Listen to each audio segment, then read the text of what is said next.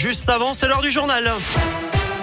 Et c'est Philippe Lapierre qui est là. Salut Philippe. Salut Eric, salut à tous. Et vos conditions de circulation d'abord avec cet accident signalé sur euh, le périphérique sud à hauteur de Saint-Fond en direction de Gerland et de Marseille. Soyez prudents, ça coince euh, sur euh, un kilomètre. Et puis il y a toujours du monde à l'entrée du tunnel sous Fourvière. Un kilomètre également à chaque entrée du tunnel direction Paris et direction Marseille. Je vous rappelle aussi qu'il y a une grève des TCL. Demain, les conducteurs mobilisés pour les conditions de travail et la sécurité.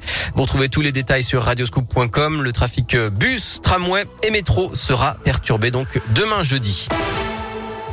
À la une, le feu vert pour la PMA. Les décrets d'application de la loi de bioéthique sont parus ce mercredi matin.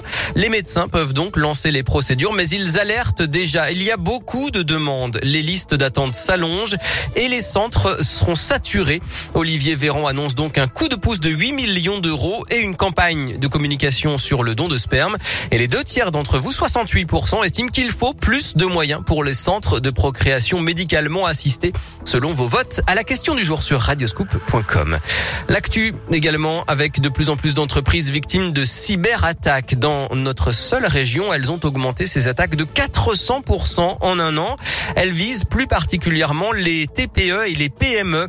François Turca est le président de la CPME, la Confédération des petites et moyennes entreprises en Auvergne-Rhône-Alpes. Elles deviennent de plus en plus des victimes à titre personnel ou à titre sociétal. Il y a encore quelques années, personne n'avait entendu parler de ça. C'était que les grands groupes et, et surtout dans l'armement ou dans des choses très pointues du nucléaire, etc., qu'ils étaient concernés. Mais maintenant, vous l'avez bien vu, c'est des sociétés de 50 personnes, mais qui dégagent des fortes marges et qui sont pénalisées parce que ou on demande une rançon directement au, au patron, ou on taxe la société. Il faut absolument que tout le monde soit au courant qu'il y a des protections à avoir, il y a des réflexes à avoir, qu'on ne peut plus faire confiance, si vous voulez, à un environnement qui est hostile. Et l'organisation a accompagné une soixantaine d'entreprises de la région ces six derniers mois sur des questions de cybersécurité. L'avis d'imposition pour la taxe d'habitation arrive à partir d'aujourd'hui, même si 80% des foyers français aujourd'hui sont exonérés. Il reste la redevance télé à payer 138 euros. La lutte contre l'islam radical, une structure du Rhône va être dissoute et cinq autres lieux de culte ou associations sont dans le viseur du ministère de l'Intérieur. C'est ce qu'annonce aujourd'hui Gérald Darmanin dans le Figaro. Une enquête ouverte à l'encontre du club de foot de Lyon-la-Duchère en cause, selon Médiacité, un présumé système de rémunération cachée. Sous la précédente mandature de Mohamed Tria, certains joueurs étaient payés en partie en remboursement de faux frais kilométriques, ce que l'ancien président du club nie fermement.